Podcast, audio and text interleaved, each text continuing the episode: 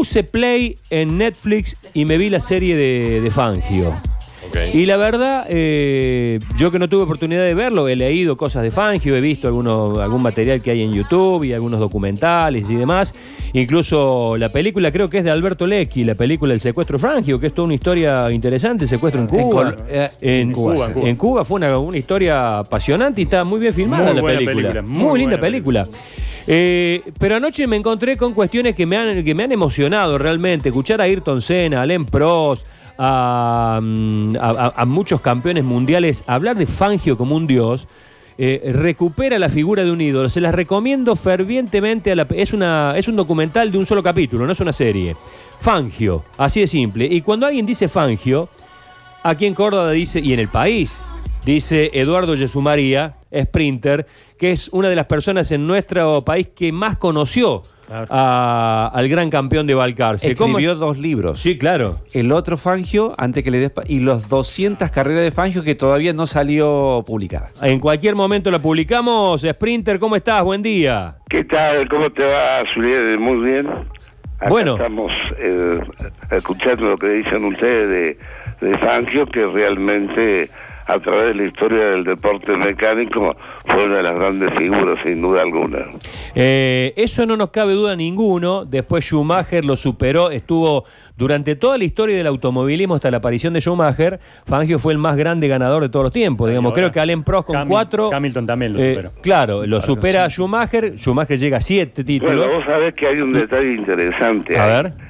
Eh, si bien es cierto, Schumacher ganó siete campeonatos y Fangio cinco, lo mismo que Hamilton, en la historia de la Fórmula 1, el más rendidor, el que tiene mayor porcentaje Sí. de efectividad es Fangio. Sí, en sí, victorias tiene el 53%, es decir, ganó la mitad de las carreras que corrió. Y también supera el 50% los tiempos o los récords de vuelta en, en clasificación y en carrera. Y te agrego un detalle más de la campaña de Fangio.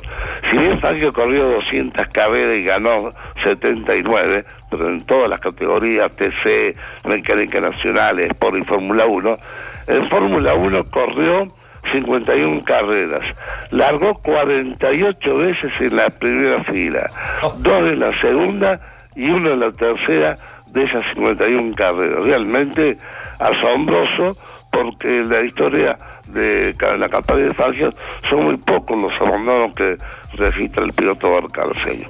Eh, eh, Sprinter, eh, en la película eh, lo vemos a, a Fangio eh, siendo elogiado por figuras tremendas del automovilismo, pero en algunos momentos hasta la emoción. Alain Prost habla de él. Alain Prost tiene cuatro títulos mundiales, ¿no? Sí, Al- cuatro. Alain Prost habla de Fangio como, como si hablara de Dios. Ayrton Senna para una conferencia de prensa cuando alguien lo elogia, lo, lo están elogiando a él, para decir yo no soy nadie al lado de Fangio y así muchos más, por, por las condiciones en, la que- en las que se corría y porque esos autos levantaban la misma velocidad de los que levantan ahora. Sí, efectivamente. Bueno, en el caso de Pro hay una anécdota muy linda que la cuenta él ahí en esa película. Resulta que iba con la señora eh, por una ruta de Francia y lo para la policía por exceso de velocidad. Y entonces la mujer le dice, de esto te pasa por hacerte el fan. Sí, señor. Sí, señor, que hay toda una generación de pilotos que surgió la frase. ¿Qué te cree que sos Sí, Fangio? vos?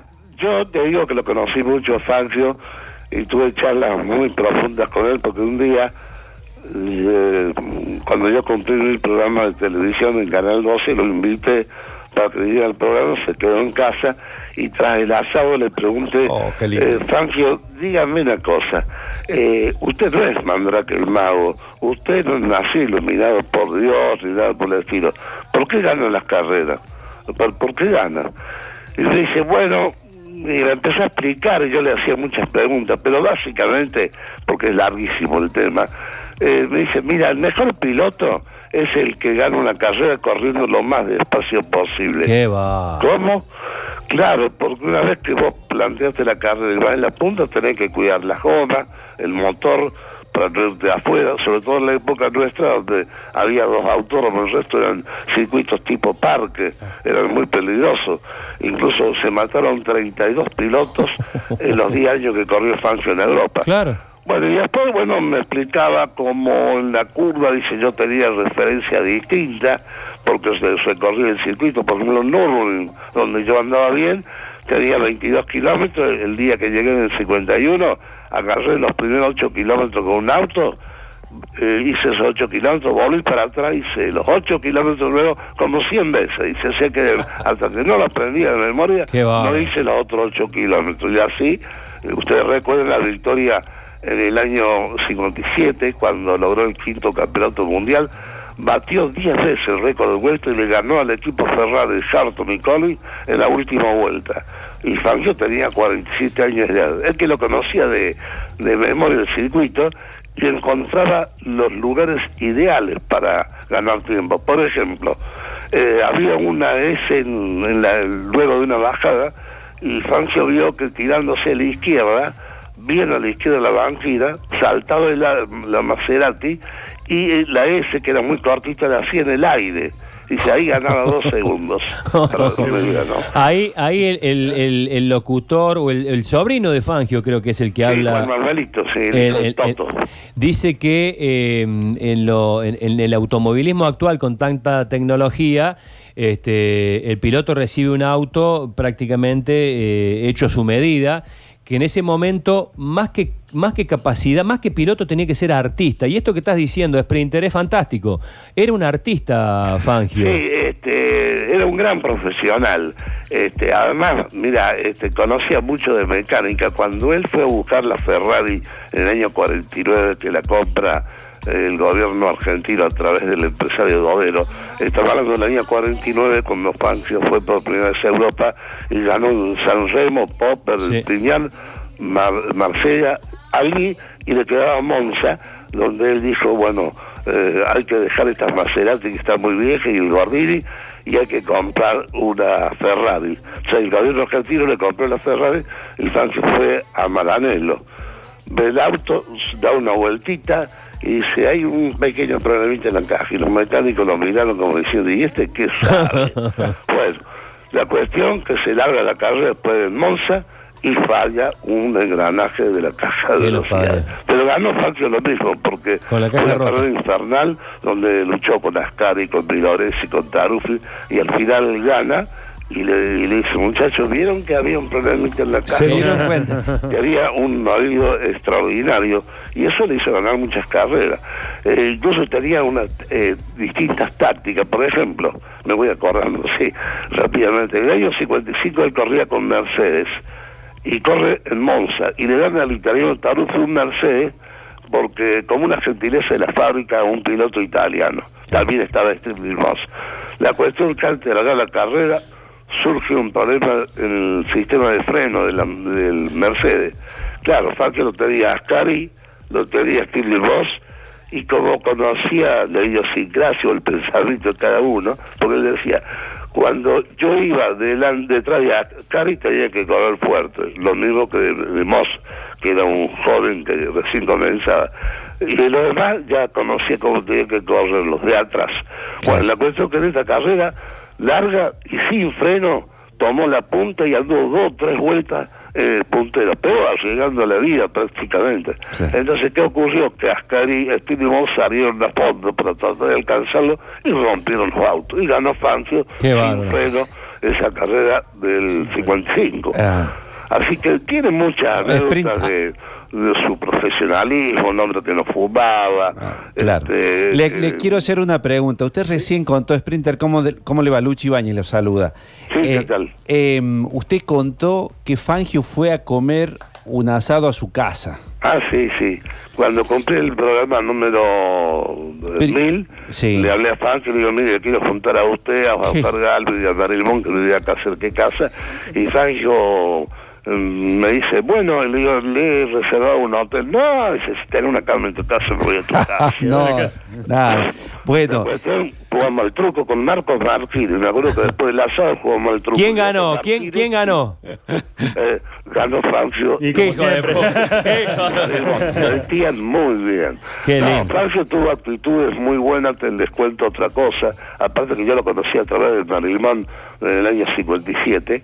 Una vez lo fui a visitar, que cada vez que iba a Buenos Aires lo iba a visitar, y más que después hice el libro con él, porque le hice contar las 200 carreras que corrió, ese libro, el- los derechos lo tiene el Museo de Balcarce, que lo van a publicar en varios idiomas próximamente. que Claro. está el desarrollo de cada carrera, la clasificación, la foto y la opinión de Fangio de cada carrera. Sprinter, Sí, eh, bueno, pero digo, en ese asado, ¿así era un tipo callado No, o no, no era un chiste. era lo que sí era muy reservado. Sí. Por ejemplo, Marimón le tiró el tema del hijo Cacho Sí. y él no quiso hablar. Mira. De paso te digo que cuando se fue Fangio a Buenos Aires me llama Marimón y me dice tenés que hacer este lío de Fangio con Cacho. Todos sabíamos que era el hijo de él, nada más Claro. que se había peleado con la madre después de 20 años mirá. juntos, ¿no? Con la Vega. Bueno, me tomé el avión, fui a hablar con Cacho y dice, Cacho, nada, mira, perdonadme, decir a un amigo que le agradezco, pero yo no me reconocí en vida. Claro, me di cuenta que había otro problema más serio, que Fangio después nos contó, que era que la señora, creyendo que tenía mucha plata, lo que quería era dinero. Claro. Y Fangio, un socio, lo estafó en dos millones de dólares cuando estaba corriendo en Europa. Eh, Su capital era nada más que de 150 mil dólares cuando se retiró del autorismo. Que se lo dio, se lo donó a las hijas de Cacho Fangio. Eh, Cacho Fangio tuvo tres hijas, una falleció lamentablemente. Bueno, eh, te cuento también que cuando eh, una vez lo fui a ver a Buenos Aires, le dije que iba a empezar un programa de televisión en Canal 12 y que había escaso de material. Abrió un cajón, sacó una película y dice, mira, esta me la hicieron los ingleses, tributo Fangio. Y el primer programa que hice acá en Canal 12 fue con una película proporcionada por Fangio. Y cada tanto me llamaban y decía, che, tengo la película ganar". Bueno, yo el buscaba la película. O sea, Eduardo. era- en ese sentido era un tipo muy gaucho. Muy generoso, ¿no? Sí, yo me acuerdo una anécdota que él contó, muy interesante, todavía hay tantas, ¿no?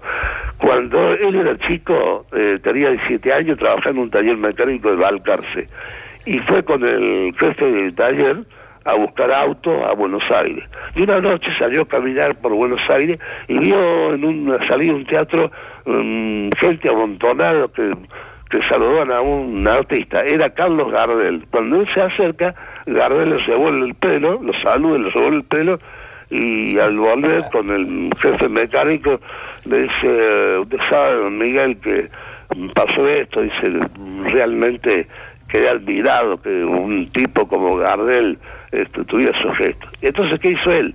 Toda la vida cuando veía a un chico, cualquiera que lo llamaba, él aparecía. Podía ser, el, trataba igual al portero que al príncipe Rabinero.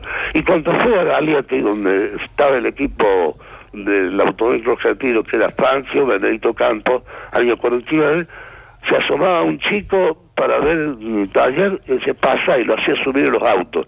Al otro día fue todo el colegio completo. La puta. Entonces el director fue y dijo, Francio, por favor. Qué locura. toquen los chicos". Eduardo, eh, sabemos que hay millones de anécdotas y la verdad que podríamos estar toda la mañana juntos, se nos, se nos está yendo el tiempo Sí, y señor. quería agradecerte profundamente esta, esta deferencia que has tenido. ¿Viste el documental por Netflix? Lo- Sí, sí, sí. ¿Te gustó? Hay algunas imágenes que le facilité yo a esta gente. Pa, qué maestro, un aplauso. Qué maestro. Y claro, ¿quién no? ¿Quién iba a ser si no? Sprinter, te dejo un beso enorme Bueno. y gracias por el contacto. Al contrario, gracias a ustedes. Hasta luego. Hasta luego.